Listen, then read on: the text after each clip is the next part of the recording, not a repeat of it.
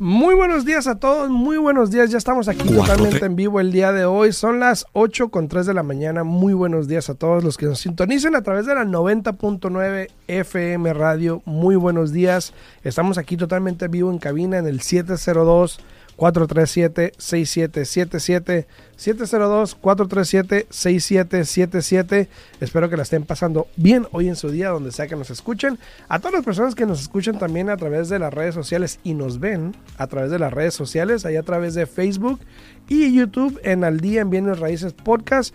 Muy buenos días a Gabe Arias, muy buenos días a eh, Lore, Loreli, muy buenos días allá en YouTube, muy buenos días Ireri, saludos a Iris también, muy buenos días para todos ustedes. ¿Cómo están? Muy buenos días, Sene, ¿cómo te va?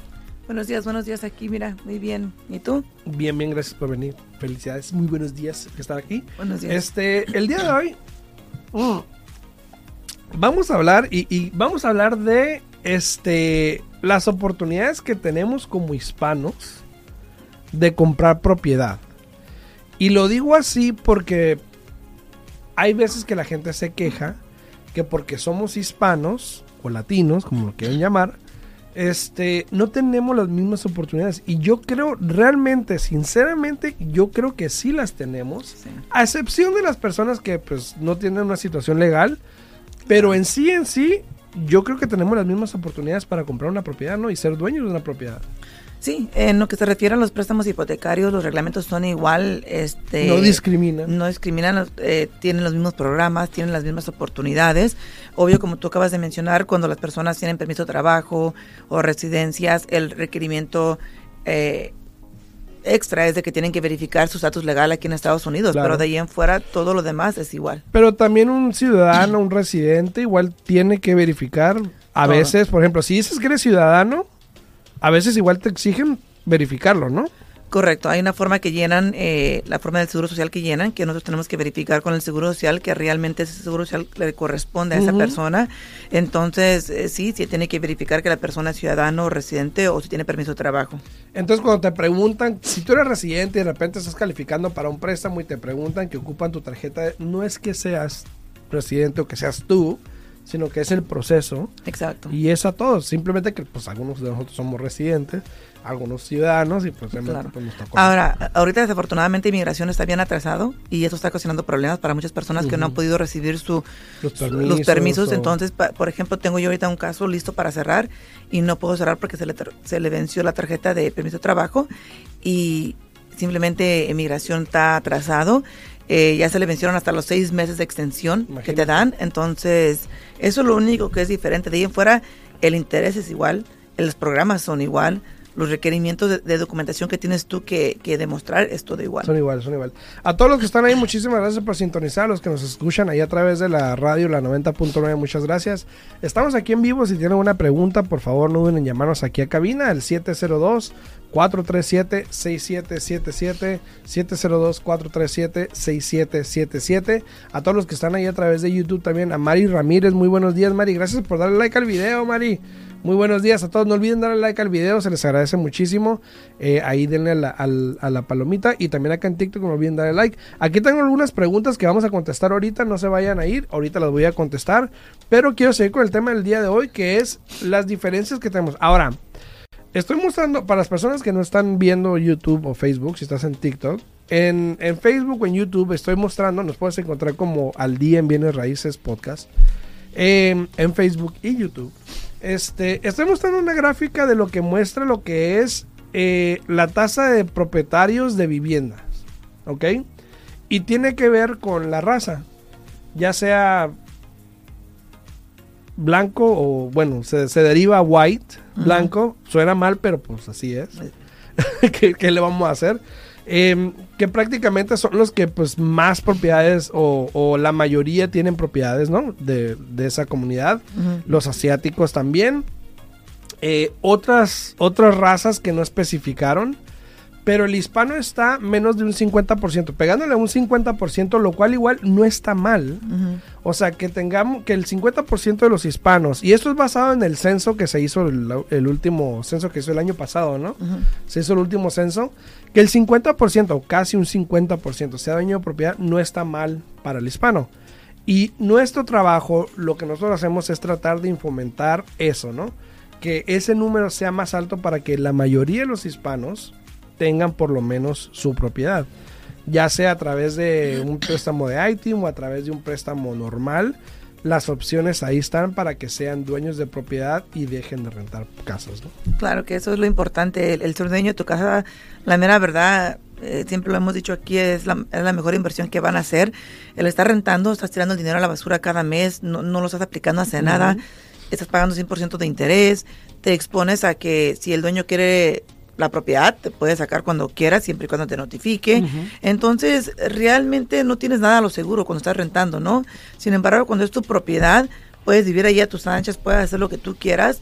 En el momento que tú quieras ya este, moverte, la, rentas o la vendes, lo que, lo que tengas que hacer, ¿no? Saludos a Luis ahí en TikTok, saludos a todos los que están aquí en TikTok saludando, dándole like al video, muchísimas gracias. Ahora, mucha gente pudiese alegar también, bueno, la casa no es tuya, la estás pagando. bueno, sí, la estás pagando para un futuro, para que tengas un patrimonio, para tu familia. Y eso es lo importante que tenemos que ver. No enfocarte en las cositas de que la estás pagando. Igual estás pagando renta y no, está, no te está generando nada.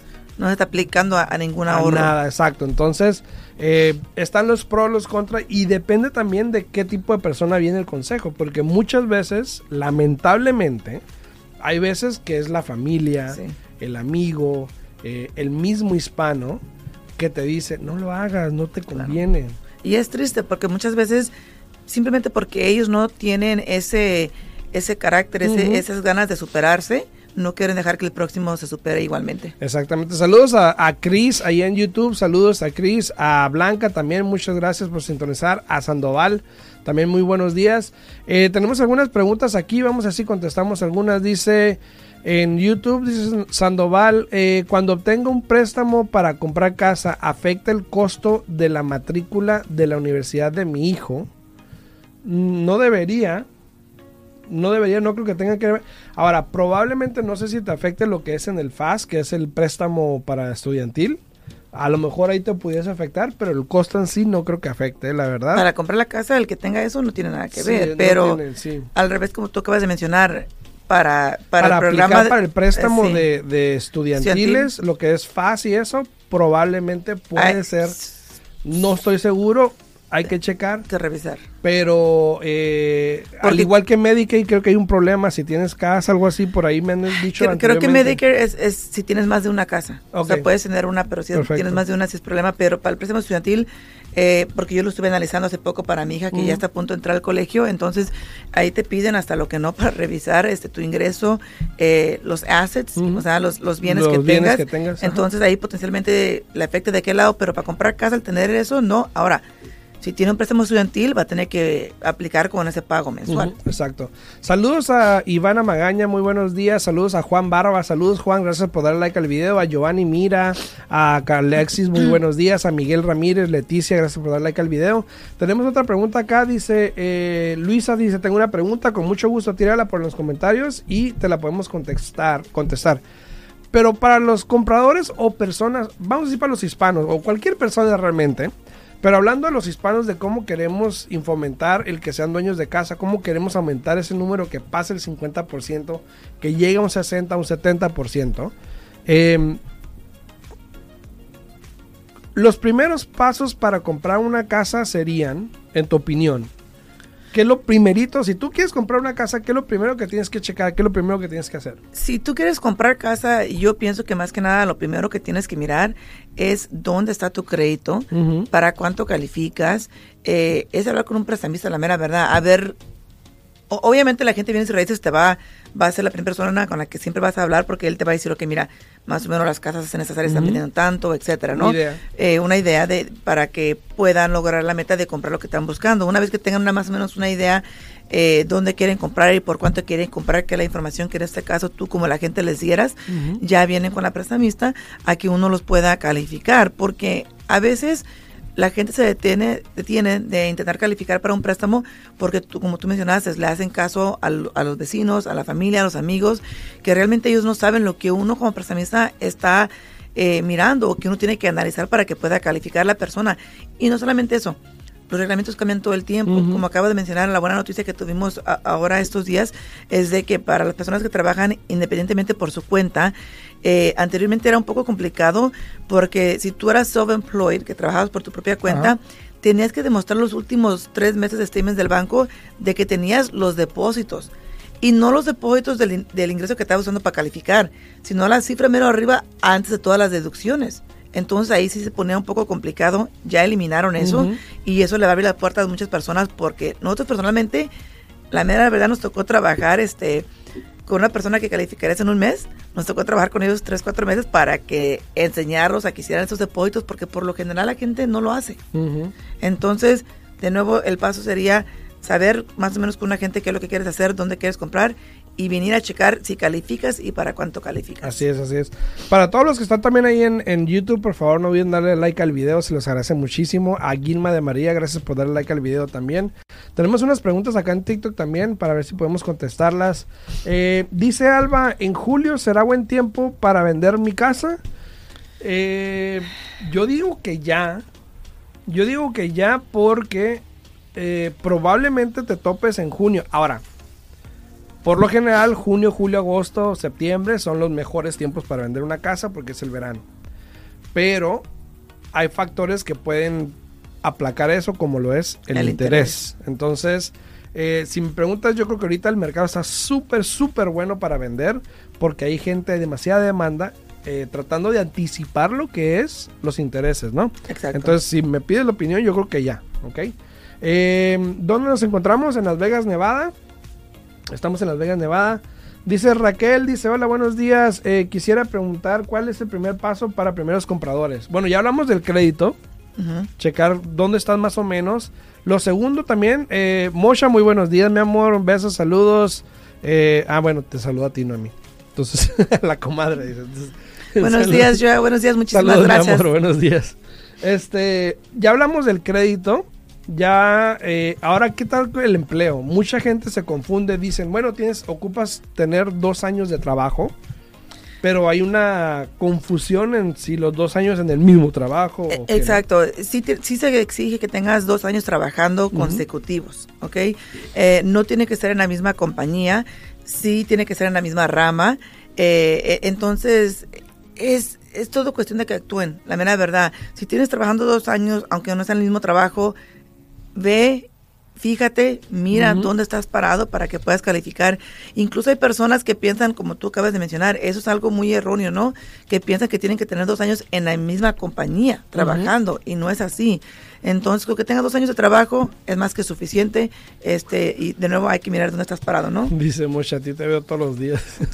Saludos, buenos días. Eh, ok, entonces, eh, el segundo, bueno, primero ya hablamos del crédito, segundo ya hablamos del empleo. Eh, dicen también aquí otra, tengo una pregunta, Luisa, tírala, ponla aquí en los comentarios, Luisa, con gusto te podemos contestar la pregunta. Dice, hola, eh, ¿pierdo mi derecho de primer comprador usando un cosigner que ya tiene casa?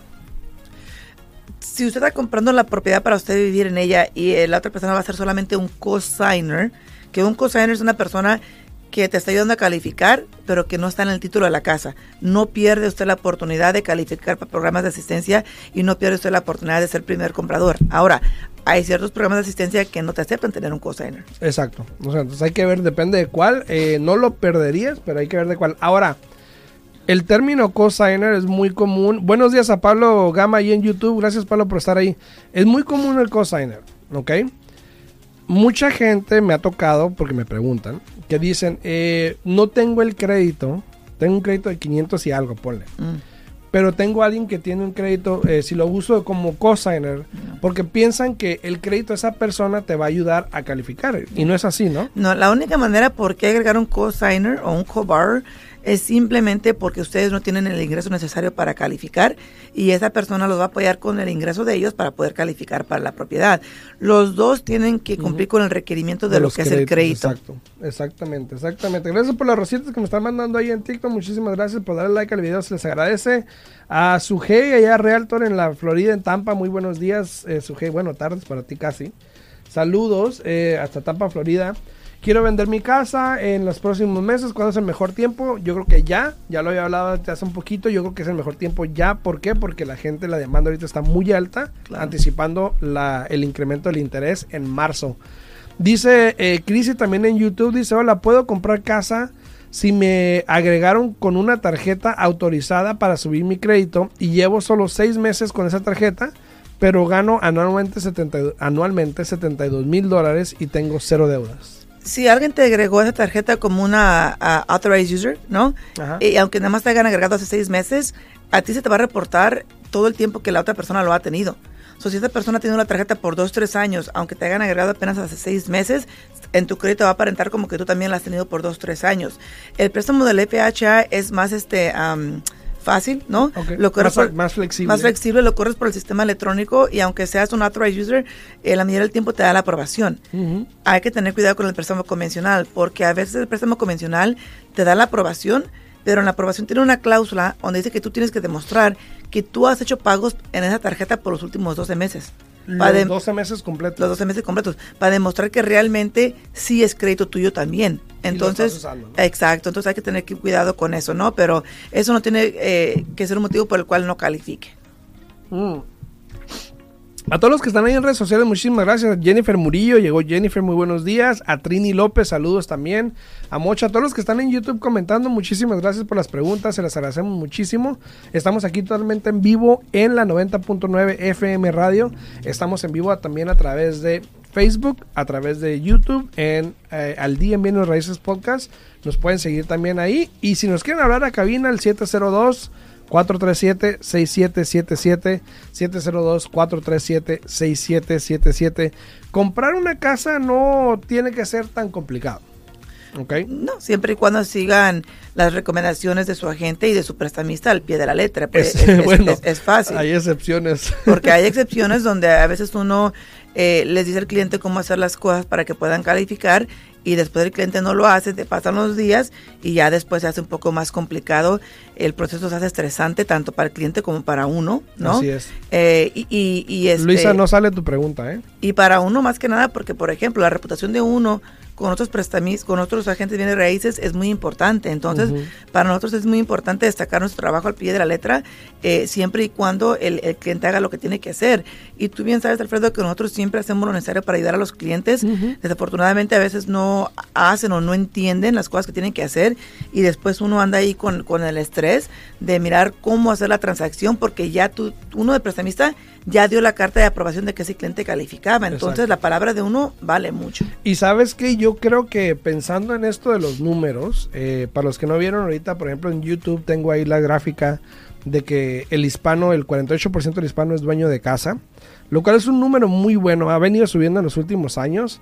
Eh, ojalá podamos subirlo más y esa es nuestra meta, ayudar a, a, los hispanos para que puedan ser más dueños de propiedad y dejar de rentar, que yo sé que hay muchos que están rentando, pero eh, eso viene a lo que acabas de decir, que la desidia muchas veces es lo que nos, lo, que nos gana, ¿no? Exacto. Eh, el aparentar, el querer comprar una, una troca, como le llaman, antes de tu casa, el, el no tener garage para meter la troca. Alguien me dijo el otro día algo así de que, bueno, primero compra el garage para la troca, ¿no? Entonces, esas cositas materiales hay veces que te impiden hacer estos movimientos. Y hay estudios que se han hecho que realmente el tener una casa aumenta la felicidad de, familia, aumenta el bienestar de la familia y potencialmente te abre las puertas a mucho más cosas como la camioneta, como no sé, los jet skis, que si los botes, que si esto, que si lo otro, que la gente le gusta tener y el tener tu casa, el hacer tu pago, te ayuda a tu crédito, te hace plusvalía en la propiedad y te ayuda a tener una vida económica más estable, ¿no? Claro. Fíjate, ayer este, firmamos a un cliente que tenemos y él ya está pensando, ok, bueno, ¿qué, me dice, ¿qué tengo que hacer para poder este, bajar mi deuda el 20% de aquí a dos años para quitar lo que viene siendo la seguridad sobre la hipoteca. Entonces, es muy importante tener siempre un plan y seguirlo, ¿no? Eh, tanto si vas a querer comprar casa, eh, lo mejor que puedes hacer es prepararte. La mera verdad, no es mucho lo que se requiere de, documentación para poder calificar. Y de nuevo, para hacer el proceso fácil y que no sea estresante, hazle caso a tu prestamista, hazle caso a tu agente de bienes y raíces, eh, porque también lo que me ha pasado últimamente es este situaciones donde ya estamos para cerrar y me frena la gente de raíces porque fueron a hacer la caminada final y que los vendedores no, están haciendo lo que lo que dijeron que iban a hacer en las casas. Entonces también también eso lleva a la gente que está representando de empujar al vendedor, de asegurarse que todo está hecho, de las reparaciones, todo eso. Eh, hoy a la mañana, hoy a las seis y media de la mañana, seis cuarenta de la mañana, tuvimos una caminata con el cliente que firmó anoche se requería hacer las seis y media de la mañana, no había otra para hacerla hoy, para cerrar hoy. Entonces, eh, hay veces que eso pasa, ¿no? Eh, Ramiro dice, ¿qué porcentaje no escuche? El 41% del hispano es dueño de propiedad, Ramiro. Si quieres, puedes seguir a mi canal de YouTube, ahí en, en Al Día en Bienes Raíces, y ahí está en la gráfica para que las puedas ver. El 41% del hispano es dueño de casa. Que yo pienso que realmente este número debería ser un poco más alto. Este, somos muchos los latinos eh, y el problema es de que tristemente no nos apoyamos uno al otro, ¿sí? Entonces, lo, importante aquí es apoyarnos, eh, ser feliz cuando la, persona logra la meta de ser dueño de casa, porque la mera verdad, ser dueño de casa, te, como tú dijiste, te abre muchas puertas, ¿no? Te abre muchas oportunidades. Y yo siento que te deja vivir un, estilo de vida un poco más este relajado. Sí, sí, claro porque estás en tu propiedad. Y saben que yo siempre he dicho, y, y, no sé si me hayan oído antes o no, pero es muy diferente el sentimiento, realmente el sentimiento de dar un pago de renta a dar el pago de tu préstamo, de tu mortgage, de tu casa. El sentimiento es muy distinto. Tú vas y pagas renta, porque en algún tiempo yo pagué renta. Tú vas y pagas renta y es de, ay, tengo que pagar renta. Sí. Ahí vas a darle dinero al rentero. Y cuando vas a pagar tu casa es un sentimiento de orgullo. Sí de que realmente estás pagando tu casa y lo haces con satisfacción. Sí, te pesa pagar porque es dinero, pero igual pero lo haces por satisfacción. Realmente no. Se siente diferente. Se siente muy diferente porque, por ejemplo, yo cuando hago el pago de mi casa, lo primero que pienso digo, ya la voy bajando mi deuda. Exacto. Ya, ya, ya estoy más cerca de, cumplir mi meta, ¿no? Exacto. Entonces. Dice también aquí en TikTok, dice, ¿cuánto es el, porcentaje para closing de una casa de 400 mil si doy el 3,5% inicial? Por lo general, el gasto de cierre, yo siempre le digo a un cliente que lo calcule lo que es el 3% del precio de la casa. El 3% para estar seguro. Para estar seguro. Para los gastos de cierre, más el 3,5% del inicial, ¿ok? Claro. Entonces, más o menos cuando quieran calcular, esa es la idea. Ahora, lo último para terminar este tema de los compradores, de que el hispano tiene las mismas oportunidades, los préstamos son iguales. Si alguien quiere comprar una casa, siempre la pregunta es cuánto dinero tengo que tener en el banco. Sí, y por lo general, como acabamos de mencionar, yo pienso que un buen cliente debería de prepararse mínimo con un 7% del, precio de casa que quieran comprar y tener eso en su cuenta de banco. Y de hecho, para los que no saben, anoche, bueno, hoy en la mañana que estaba preparando el show del día de hoy, vi una, un estudio que hoy en día el, enganche promedio es 7%. Oh, mira, fíjate, fíjate. Y ella no lo vio, yo lo vi. Yo no, yo no lo vi. El 7% es el enganche promedio al 20% que es una mala, mala idea, percepción de lo que la gente tiene que tener para comprar una casa. No es el 20%. Eh, sí hay programas de 20% para otra cosa, pero si vas a comprar tu casa primaria, eh, hoy en día el promedio de enganche que da las personas es el 7%. Hay programas del 3%. Sí. Hay programas del 3% con un préstamo convencional. Eh, obviamente, eh, por lo general se recomienda que tenga mejor crédito para, para ese programa. Claro. y que sea comprador de primera vez. ¿No? Eh, al menos de que puedas comprar con el Home Ready, que ese programa también tiene un cap en lo que viene siendo el ingreso del cliente para poder calificar. Exactamente. Dice, eh, Kiara dice, Kiara dice, mi esposo no trabaja estable. Eh, trabajó hace cuatro años. ¿Puedo solicitar casa? Pues tiene que estar trabajando, ¿no? Claro, y, como mencionamos, tiene que tener una historia de trabajo de los últimos dos años. Los últimos dos años, eh, y, por ejemplo, para las personas que trabajan para Unión es completamente diferente también. Porque cuando eres un empleado de, Unión, sabemos que vas a tener múltiples trabajos, pero tomen en cuenta de que no porque tengan un trabajo ahorita ganando 50 dólares la hora porque trabajan en la construcción, se va a utilizar los 50 dólares por hora por 40 horas por semana. En este caso, siempre se hace un por medio del ingreso de los últimos dos años. Así Entonces, si tuviste dos, tres años sin trabajar y tú estás trabajando bien, toma en cuenta que van a tomar un por medio. Exacto. saludos a la Mari también ahí en TikTok. Saludos ahí a la Mari. Blanca Reyes de Yesenia, ¿me puedes contactar? Claro que sí. en YouTube, perdón, en YouTube. Eh, tu número, Yesenia, para que te mande un mensaje. El número de la oficina es 702-310-6396. De nuevo, 702-310-6396. Exactamente. Ahora, muy importante, eh, dice, dice aquí un comentario muy bueno. Eh, dice, a la gente lo único que le hace falta es dejar el miedo y saber que es relativamente fácil comprar una casa. Sí. Y para eso, precisamente, estamos aquí. Para que pierdan el miedo, para que entiendan el proceso, porque el miedo se pierde con educación, obviamente. Claro. Y el miedo es precisamente eso, que no sabes el proceso, que nunca lo has hecho. Y pues para eso estamos aquí, para poderte apoyar en el proceso, para decirte qué es lo que tienes que hacer, cómo lo puedes hacer, qué opciones tienes, cuál es lo mejor para ti, pero a la final obviamente tú vas a decidir cuál es lo mejor para ti, pero por lo menos vas a saber a lo que te estás enfrentando, ¿no? Sí, y cómo empezar el proceso para poder lograr, como acabamos de mencionar, que el proceso sea fácil eh, y que todos puedan lograr la meta de ser dueños de propiedad, ¿no? Exacto. Otro, otra pregunta muy importante antes de que se nos acabe el tiempo, ya nos queda como un minutito. Eh, mucha gente no compra su casa o pierde el tiempo en comprar su casa porque, saludos a Oscar, saludos hasta Oklahoma. Eh, porque tengo pagos estudiantiles. Ayer hice un video en Instagram de eso. Tengo pagos estudiantiles y creo que no califico. Entonces la gente se autodescalifica porque dice que tiene pagos estudiantiles. Dos, porque tengo pagos de carros. Y aquí me mencionó algo. Mi hijo tiene un pago de un carro, puede comprar una casa. Y eso siempre es la idea. No, tengo un carro y pues no puedo comprar casa, pero ¿qué tiene? Claro, todo depende del ingreso que tengan comparado de las deudas que ustedes tengan. Ahora, recuerden que el, el FHA es un programa o un préstamo eh, de gobierno, se puede decir, ¿no? Entonces ahí sí tenemos que tener cuidado porque el mes pasado cerramos una transacción que tuvimos que cambiarla de FHA a convencional porque el cliente tenía unos préstamos estudiantiles que no aparecían en su crédito, no los había pagado y los pusieron en lo que es un sistema que se llama Cavers, que para el gobierno, si tienes una deuda de gobierno atrasada que no has pagado, te ponen en un sistema para que no puedas agarrar otra deuda de gobierno.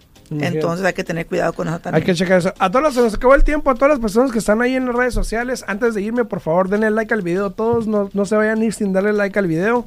Se los agradece muchísimo en Facebook, ahí en YouTube también. A todos los que están en YouTube, denle like al video, se los agradece muchísimo. A Brenda de Anda que va llegando, saludos Brenda. A Oscar Oklahoma, a todos. También acá en TikTok, muchísimas gracias por estar acá. Nos vemos mañana en punto de las 8 de la mañana. Mañana eh, traigo a Jorge. Vamos a hablar de eh, property management. Vamos a hablar de las rentas, de cómo hacerle para rentar las casas, de qué está pasando con las leyes de las rentas. Mañana a las 8 de la mañana. Edgar, muy buenos días. Saludos para ti. Saludos a todos. Eh, si quieren hablarle a Yesenia, ¿le pueden hablar al? Sí, se pueden comunicar al 702 310-6396. De nuevo, 702-310-6396. O me pueden buscar a mí en YouTube, en Facebook, como Al Día en Bienes Raíces Podcast. O me pueden hablar al 702-462-8941. Nos vemos mañana en punto a las 8 de la mañana. Saludos a todos. Muchas gracias. Hasta luego.